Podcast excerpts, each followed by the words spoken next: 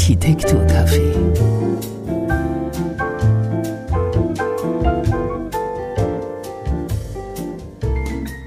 Hallo liebe Hörerinnen und Hörer, willkommen im Architekturcafé. Mein Name ist Yoshi und ich bin hier mit meinen ehemaligen Architekturstudienkollegen Jenny und Muki. Hallo ihr zwei. Hallo, servus. Hallo. Und ich möchte mit euch über das Thema Architektur im Metaverse sprechen. Äh, habt ihr euch schon eigentlich mit dem Thema beschäftigt? Seid ihr schon angeschlossen an die Matrix? Also ich bin nicht angeschlossen, aber ich habe mich damit beschäftigt. Ich bin auch nicht angeschlossen, habe mich auch noch nicht großartig damit beschäftigt. Ähm, nur so am Rande ein bisschen durch ähm, mitbekommen, dass das immer ein größeres Thema wird, äh, in verschiedenen Bereichen, so auch in der Architektur natürlich. Und ja, aber noch, noch nicht äh, in die Tiefe gehen damit beschäftigt mit dem Thema und selber äh, ja, als, äh, als User noch nicht, äh, noch nicht wirklich genutzt. Der Nerd in mir, der, der beschäftigt sich schon sehr mit diesem Thema. Also ich bin das, bin das sehr interessiert. Und äh, ich, vielleicht fangen wir mal bei Null an für alle, die jetzt noch Bahnhof verstehen. Ich erkläre mal ganz kurz, was, was das Metaverse überhaupt ist. Ähm, also eigentlich ist es salopp gesagt nichts anderes wie ein Computerspiel, bei dem wir unsere Aktivitäten von der realen Welt in die digitale Welt verlagern. Also wir können dann dort Freunde treffen, arbeiten, spielen natürlich auch. Und äh, jetzt fragt man sich natürlich, warum machen wir das? So weit weg sind wir eigentlich gar nicht davon, weil wir starren ja jetzt schon rund um die Uhr auf einen Computerbildschirm oder auf unser Smartphone. Und Elon Musk hat ja auch mal gesagt, dass äh, weil wir ein Smartphone in, immer in der Tasche haben und da ist ja das ganze Wissen der Welt immer verfügbar, dass wir eigentlich jetzt schon Cyborgs sind. Und jetzt kommt halt der nächste Schritt äh, mit dem Metaverse, also das Internet wird 3D und da kommt dann natürlich die Architektur auch wieder ins Spiel. Und mit VR-Brillen, Gesten, vielleicht noch Gedankensteuerung wird einfach die, äh, der Zugang anders als jetzt mit Maus und Tastatur. Habt ihr schon mal mit VR-Brillen was zu tun gehabt? Ich habe eine, ja. Nein, eigentlich nur, nur zwei, drei Mal. Äh, äh, beruflich damals, wie ich auf einer, auf einer Messe war und da haben wir Maschinen, die verkauft wurden, äh, so virtuelle Rundgänge dadurch gemacht, wobei das war sehr rudimentär, also wirklich nur so ja, relativ einfach gehaltene Modelle, um da ein bisschen durchzugehen. Aber äh, habe noch nie wirklich äh, Spiele gespielt mit VR-Brille. Also das, das VR-Erlebnis ähm, hatte ich bis jetzt noch nicht so groß an. Mm, ich schon und das ist aufregend, aber ich kriege auch voll Motion Sickness. Also die Vorstellung, meinen ganzen Tag da zu verbringen, ist nicht so prickelnd. Ja, also ist, irgendwie ist es auch jetzt irgendwie wie in den 90er Jahren mit den Mobiltelefonen. Da war das auch so, die waren ja so wie äh, Dinosaurierknochen. Und jeder hat so, wer braucht denn sowas? Und jetzt hat jeder eins und man schaltet jetzt nicht mal über Nacht aus. Und ich glaube, diese VR-Brillen sind jetzt quasi die Dinosaurierknochen der virtuellen Welt. Und äh, das braucht noch, glaube ich, ein bisschen, bis das einfacher wird zum Benutzen. Das stimmt, aber ich finde es so witzig, dass, dass man sich den Bildschirm so, ich weiß nicht, drei Zentimeter vor die Augen schnallt. Das ist so befremdlich, finde ich. Ja, früher haben die Eltern immer gesagt, du bist zu nah am Fernseher, ne? Ja, kriegst eckige Augen, ne? Und jetzt schnallt man ihn sich so drei Zentimeter vor die Augen direkt. Meine Oma wird einen Herzinfarkt kriegen. Weil das, die wollen ja auch äh, also VR ist das eine, das andere ist äh, AR, ne, so Augmented Reality, das ist quasi eine Vermischung aus realer Welt und digitaler Welt. Das, das heißt, man hat eine Brille auf und es werden einem nur ähm, zum Beispiel Texte eingeblendet und man sieht halt seine Umgebung noch immer. Und viele sehen ja darin ja mehr die Zukunft, weil man da ja quasi permanent durch die, durch die Welt gehen kann und in beiden Welten gleichzeitig ist. Gut, das wird auch sehr häufig äh, für Inneneinrichtungen oder sonstige Sachen auch verwendet. Dass man so quasi, stell dir das Sofa äh, gleich in deinem Wohnzimmer vor. Ne? Ja, das kann man ja schon heute machen. Das ist eigentlich sehr einfach. Das machen auch viele große Möbelhersteller, machen das ja schon. Und jetzt ist die, die, der nächste Schritt halt die Architektur. Ähm, bis jetzt war es ja so, dass wenn, es gibt ja jetzt schon Spiele, die jetzt quasi zum Metaverse gelten, ne, wo man äh, reintauchen kann, aber noch bisschen holprig, ne, mit Bildschirm und Tastatur und Maus. Und dort werden die, also da gibt es ja schon Architektur, da werden ja, werden ja Räume ja schon entworfen und, und Gebäude. Und wer macht die? Naja, das, das ist ja das Interessante, das macht eigentlich ähm, jedermann, ja, so für sich. Das heißt, es sind nicht wirklich Architekten, die das entwerfen, sondern Spieledesigner oder einfach nur Interessierte. Und der Unterschied zwischen Architekten und Spieldesigner ist, dass der Architekt eine andere Vision hat.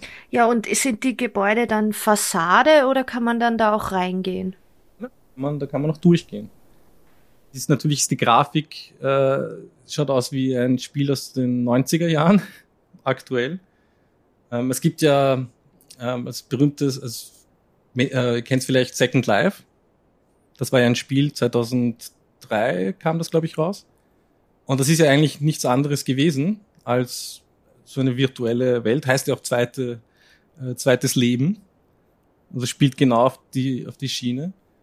Und ähm, das war halt vielleicht seiner Zeit ein bisschen noch zu, zu, zu voraus. Ähm, aber alle, alle großen Firmen entwickeln sich jetzt in die Richtung. Also quasi das, die Dreidimension, das dreidimensionale Internet. Aber weißt du, inwiefern im Prinzip diese, diese virtuelle Architektur, man hat, man hat das ja bei, gerade bei, wie du gesagt hast, auch Spiele zum Beispiel, oder auch in Filmen hat man das ja natürlich sehr stark, gerade wenn es so Fantasy-Filme, Science-Fiction oder sowas ist, da ist ja Architektur auch immer ein Thema und im Prinzip ist es ja auch da nicht anders. Das ist ja auch sehr stark ähm, irgendwelche digital konstruierten Gebäude. Ähm, also das, das, das Thema gibt es ja, ja schon sehr lange auch in anderen Bereichen weißt du, oder wie du dich damit beschäftigt hast, wie das eigentlich da war? Waren, also sind Architekten sehr stark involviert in ähm, Creation von zum Beispiel Filmwelten, Science-Fiction-Welten, Spielewelten oder ist das, ist das etwas, was tatsächlich irgendwie losgelöst ist eigentlich von den Architekten? Weil das wäre interessant irgendwie, äh, wo da dann die Trennlinie ist und warum das nicht so ist oder schon so ist. Also hast du da, bist du auf was gestoßen? Ja, das ist eine sehr gute Frage, Muki. Äh, es gibt ein Büro in Wien, ein Architekturbüro, das sehr viel mit Roland Emmerich gearbeitet hat. Das heißt, es gibt schon Berührungspunkte zwischen Architekten und der und, und Hollywood. Auf jeden Fall, ja. Ich denke mal, also für, äh, für, für Architekten und Architektinnen ist es, ist es ja schon, glaube ich, also ich stelle es mir ganz, ganz cool vor, ähm, da hineinzukommen. Wenn ich so an die, an die Uni-Zeit zum Beispiel denke, hat das Entwerfen natürlich immer sehr viel Spaß gemacht, aber man ist halt natürlich dann in den ersten paar ähm, ja, Stunden ist man halt mit Luftschlössern dahergekommen und hat halt versucht, irgendetwas zu kreieren und dann hat er dann halt die Realität der Statik zum Beispiel eingeholt. Ne? Da muss jetzt eine Stütze stehen und auf einmal schaut das nicht mehr so sexy aus. Ne? Ähm, und man, oder man ist halt ähm, bei Kundenwünschen ein bisschen vielleicht eingeschränkt, weil das Budget nicht da ist oder whatever. Also es gibt ja genügend Dinge, die dich dann in der Kreativität einschränken. Während jetzt bei dieser virtuellen Architektur finde ich halt spannend, dass es da diese Grenzen oder, keine Ahnung, äh, Bauordnungen oder irgend sowas, die gibt es ja dann, zumindest soweit mein Wissen schon ist, gibt es das ja nicht. Es gibt vielleicht dann, ich weiß nicht, wenn es Spiele sind, vielleicht gewisse Regeln, die aufgestellt sind. Äh, das, das weiß ich jetzt nicht genau, aber das finde ich irgendwie sehr spannend, dass man doch sehr frei ist ähm, und wirklich Luftschlösser bauen kann. Absolut, und das wird doch gemacht.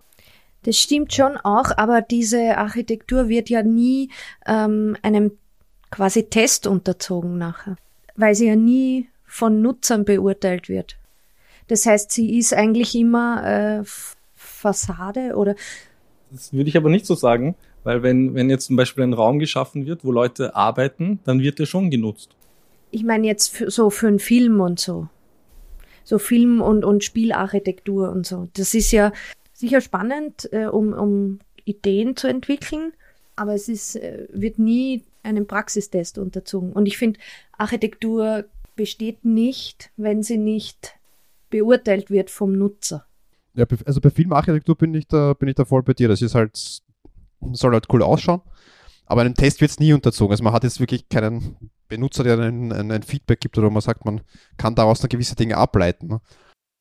Deswegen würde ich fast ich würde mich fast so weit aus dem Fenster lehnen und sagen, das ist gar keine Architektur. Im Sinne, wie ich es verstehe. Also wenn ich mir jetzt so anschaue, die Architektur von einem äh, James Bond Bösewicht, dann hat das schon eine Wirkung auf mich. Ich glaube, was Elements, wenn ich da, also Wirkung hat es natürlich, wie alles, was du siehst, ja. ähm, aber es, es gibt keinen Benutzer. Es gibt keinen, für den, also für, für jemand gemacht ist natürlich schon, für den, der es betrachtet. Aber es gibt keinen User in dem Sinne, keinen richtigen. Während zum Beispiel bei der Spielarchitektur ist es ja dann so, du sagst, je nachdem, was das für ein Spiel ist, da begebe ich mich ja dann in der zweiten Welt oder wie auch immer das dann halt heißt, ja dann wirklich dort hinein und benutze diesen Raum. Und der ist dann vielleicht nach meiner Wahrnehmung gut, schlecht gemacht, wie auch immer. Ähm, aber beim Film habe ich ja die Chance nicht selber zu versuchen, diesen Raum zu nutzen. Das ist vielleicht der Unterschied. Also das ist halt wirklich Kulisse, ne? Natürlich kann Filmkulisse so wie Special Effects einen ähm, einen Eindruck haben oder etwas mit deinen Emotionen machen, aber es ist nicht Architektur. Ja, nee, alles ist Architektur. Nein.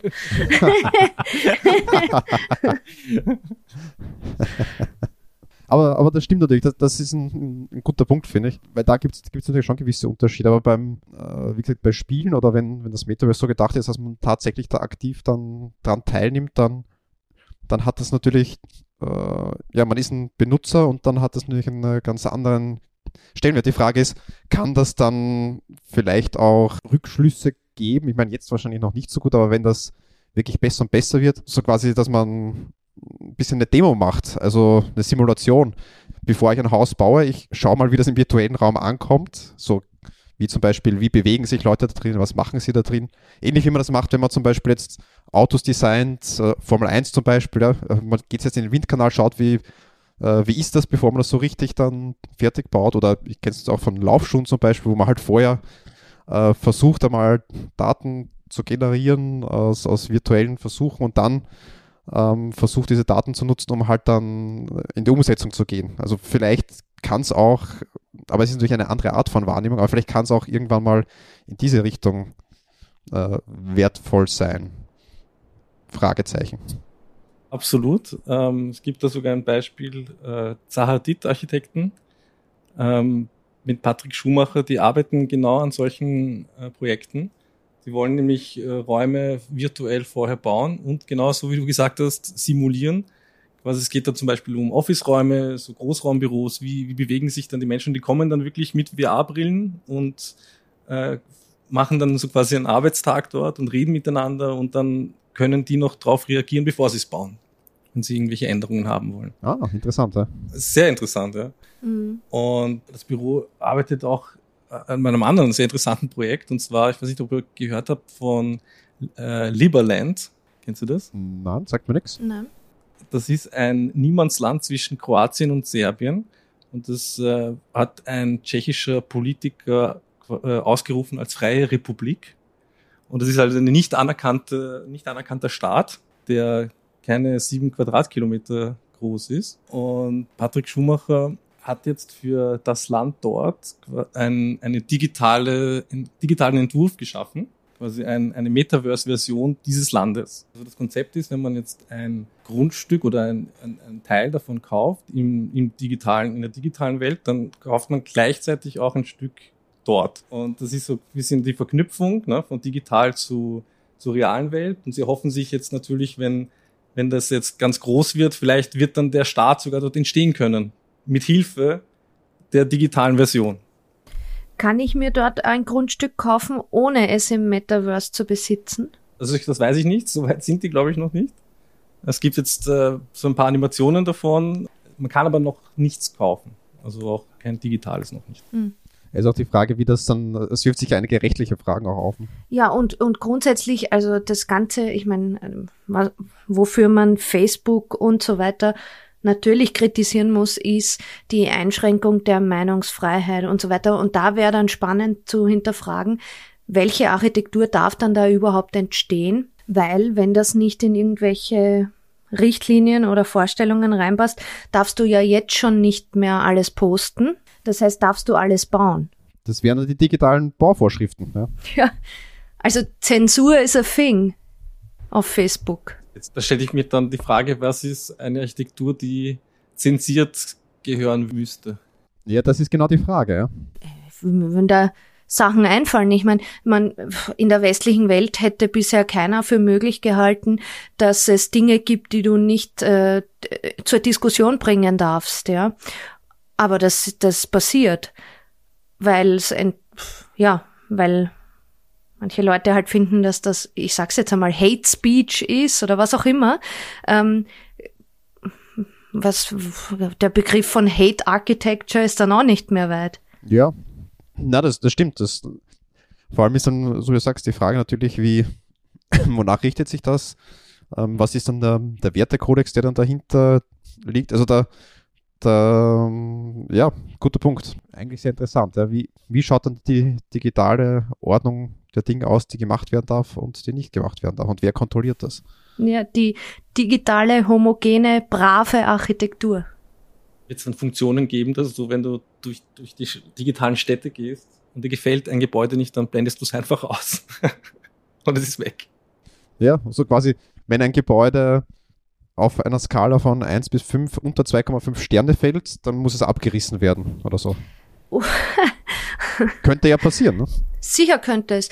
Ähm, ja. Das wäre gar nicht so sehr mein Problem. Mein Problem ist eher die Frage, wer bestimmt das? Das Konzept ja bei dieser ganzen ähm, Web 3.0 ist ja, dass es alles dezentral sein soll. Ne? Also das war ja die Idee vom Internet ja von Anfang an, ähm, dass es quasi ein, ein, ein Netz ist. Ne? Deswegen heißt es ja Internet, aber das Problem ist, dass es jetzt in den Händen von mehreren großen Unternehmen ist und die bestimmen, wie du gesagt hast, ne, was, äh, was, was man, was, was, was reinkommt und was nicht.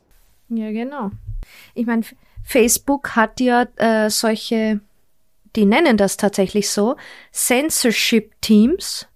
Und da sind Arbeitsgruppen drinnen, wie zum Beispiel das Community Wellbeing Team. Wer sagt da, was Wellbeing ist und für wen? Oder, das finde ich besonders schön, Hate Speech Engineering Team. also nur ja, ja. so viel dazu, ja. Ja, und eh, genau da will man jetzt eigentlich hier weg, ähm, dass man wieder sagt, okay, diese ganze Geschichte mit Blockchain und dass es wirklich dezentral ist, dass es überall Kopien gibt auf jedem einzelnen Computer und, und es gibt nicht mehr den einen großen. Ja. Das ist, das ist ja mal das Konzept. Aber es funktioniert noch immer nicht, weil ähm, wenn man sich jetzt anschaut, zum Beispiel die ganzen Kryptowährungen und so weiter, äh, das, das propagiert das ja genauso äh, mit, mit unabhängig von den Großen. Aber wo kann man die jetzt erwerben? Nur bei, bei ein paar großen Händlern. Also es ist genau dasselbe wieder aktuell. Aber wie kann das Metaverse dezentral sein, wenn es Facebook gehört? Oder wie heißen die jetzt Meta? Das, gute Frage. Das, äh, er hat ja, er, der Frage ja schon vorgegriffen in seiner Präsentation letztes Jahr. Und da hat er ja gesagt, er will ja, seine, seine Vision ist ja nicht nur, dass er ein, ein, eine virtuelle Welt baut, sondern dass mehrere parallel das machen. Er hat ja das Beispiel genannt, wenn du jetzt in ein Stadion gehst und du kaufst dir dort deiner Lieblingsfußballmannschaft ein Trikot, dann kannst du ja damit rausgehen und woanders hingehen das Trikot ja auch anhaben.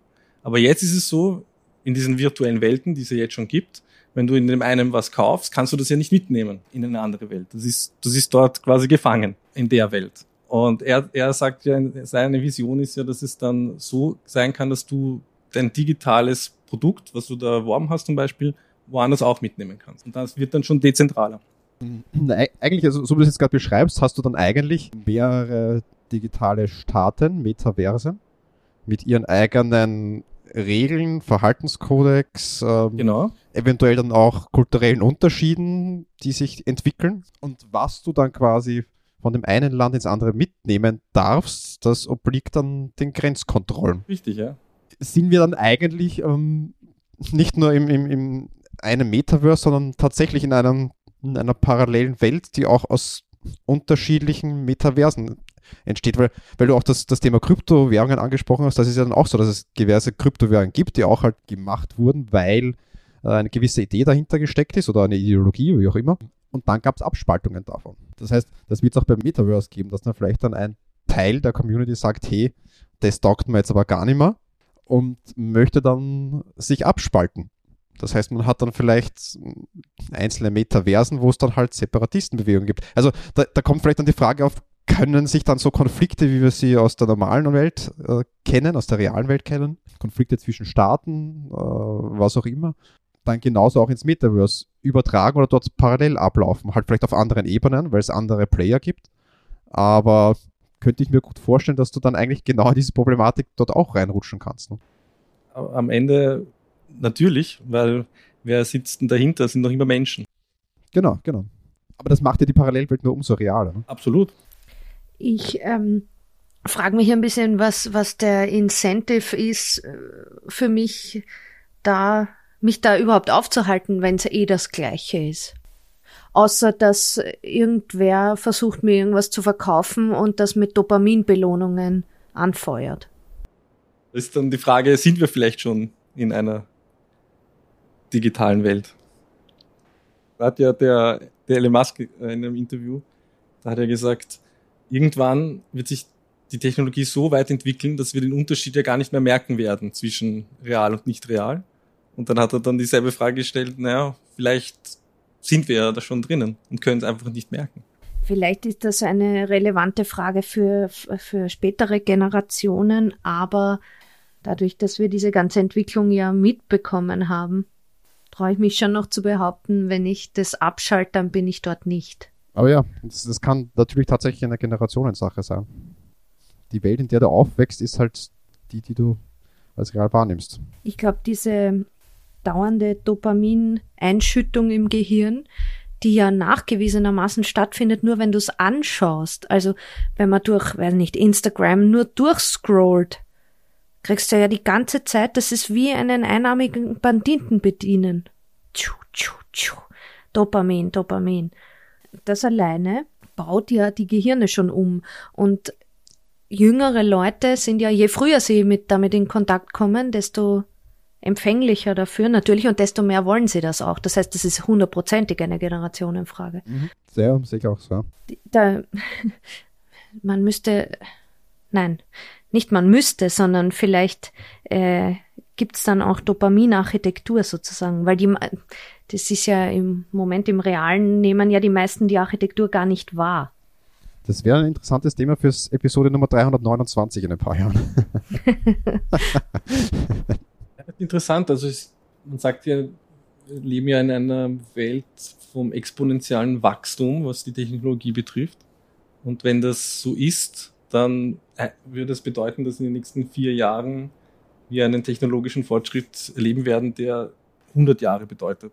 Und da, da fragt man sich natürlich, was, was bedeutet das für die Architektur? Weil die Architektur ist ja eigentlich ein ähm, relativ langsames Feld also wenn man dran denkt, dass architektonische Projekte ja eigentlich Jahre dauern, um fertig zu werden, wie kann die da mithalten? Ich glaube, sie tut das äh, insofern, also nicht gestalterisch, sondern also du siehst es der äußeren Hülle nicht an und auch nicht den Räumen, aber vielmehr der Energieeffizienz zum Beispiel. Wenn ich mir anschaue, wenn ich zum Beispiel die U-Werte von Bauteilen berechne, dann kommen da alle zwei Jahre neue Grenzwerte raus, die irgendwie eingehalten werden können. Und das ist schon arg. Und das ist natürlich dem technologischen Fortschritt zu verdanken. Die Frage ist nur, wenn, wenn das so, wenn der technologische Fortschritt so schnell vonstatten geht, dann, wenn du ein, ein Gebäude fertig gebaut hast, ist es schon längst alt. Ist, was ich meine? Ja, dann müssen wir es machen wie die Chinesen und ein Krankenhaus in drei Wochen bauen. das, dann haben wir das Problem nicht. Aber, aber was, was schneller werden kann, ist jetzt, das ist natürlich bei etwas, was man baut, so wie du richtig sagst, Joshi, das ist natürlich etwas, was äh, träger quasi ist, weil es natürlich äh, sich auch nicht so schnell wandeln kann. Aber äh, vielleicht ist es, ist es wirklich ja, der technologische Fortschritt, dass du eben gewisse Dinge dann besser umsetzen kannst, neue äh, Werte, die berechnet werden, neue Methoden, um das zu detektieren, ähm, schneller darauf reagieren können. Das heißt, wir können immer schneller Daten gewinnen, immer schneller daraus lernen und vielleicht immer schneller ins Adaptieren kommen für das nächste Gebäude. Oder vielleicht ähm, findet man dann auch Möglichkeiten, dass man sagt, ähm, dass man Architektur auch adaptierbarer macht auf äh, gewisse Messungen äh, reagierend. Also ich kann mir das schon vorstellen, dass es da, so wie man zum Beispiel, du das Stadion vorhin erwähnt hast, wo man sich das T-Shirt kauft, ähm, Früher ist man durchgegangen und hat überall geschaut, sind alle Seifenspender voll. Jetzt wird das detektiert und man weiß sofort, ah, okay, ich muss da und dort die Seifenspender auffüllen. Es muss automatisch, wird detektiert, wann muss äh, Seife gekauft werden, wie viel verbrauche ich, was, wie kann ich das verbessern, wie kann ich das auf äh, ökonomischer Ebene besser machen. Also die Technologie hat auch in der Architektur, glaube ich, viel Potenzial, die jetzt nicht unbedingt auf die Baustruktur abzielt, vielleicht dann auch ja, im Sinne von Adaptierung, aber ich glaube, dass man eben durch diese Hilfsmittel den Lernprozess verschnellert. Ja, ich glaube außerdem auch, dass ähm, Architektur insofern etwas träger bleiben wird, abgesehen jetzt von diesen technologischen Fortschritten, die gewisse Dinge ermöglichen, wie Energieeffizienz oder ähm, Tracking oder auch schauen, ich weiß nicht, sich selber messen, wie lange ein Material hält, wann man es tauschen müsste, oder was auch immer, ähm, glaube ich, dass, dass die Nutzung von Architektur grundsätzlich kulturell träger ist. Also, dass die Menschen nicht so schnell die Vorstellung aufgeben, was Räume sind und wie sie wohnen wollen. Da ist nur wenig Spielraum über lange Zeit, weil das braucht, das braucht lange, glaube ich, bis da Veränderungen tatsächlich übergehen können. Ich finde aber ändert sich das vielleicht mit, mit der digitalen Welt, weil du es ja quasi äh, schneller spüren kannst als früher. Du musst jetzt nicht warten, um das zu sehen. Aber spürt man es wirklich? Jetzt vielleicht noch nicht so ganz, ja. Aber das, äh, wenn, wenn das so ist wie in der Matrix, dann schon. Dann schon, ja. Ja, ist eine sehr spannende Frage, ja. Ja, da stellt, stellt, sich dann irgendwann die, stellt sich dann irgendwann die Frage, wenn ich zum Beispiel angenommen ähm, die Mietpreise oder was auch immer steigen, du kannst dir keine schöne, unter Anführungszeichen jetzt, Wohnung in einem schönen Gebäude oder ein schönes Haus dir leisten, sondern musst auf die Architektur, das Wohnviertel, das du halt vielleicht nicht so toll findest, zurückgreifen und dort wohnen. Und denkst na, bevor ich jetzt da ein bisschen eine Verbesserung erziele, kann ich vielleicht zu einem günstigeren Preis meine virtuelle Welt besser aufbauen und verbringe halt mehr Zeit in der, weil da bin ich glücklicher. Also dass man vielleicht dann sich überlegt, in welche der beiden Welten baue ich mir quasi ein schönes Haus auf einem schönen Grundstück. Ähm, ich ich finde natürlich, diese Gedankenexperimente, die gab es ja schon seit den 60er Jahren, dass wir uns irgendwann ausklinken und nur noch in einer virtuellen Welt leben.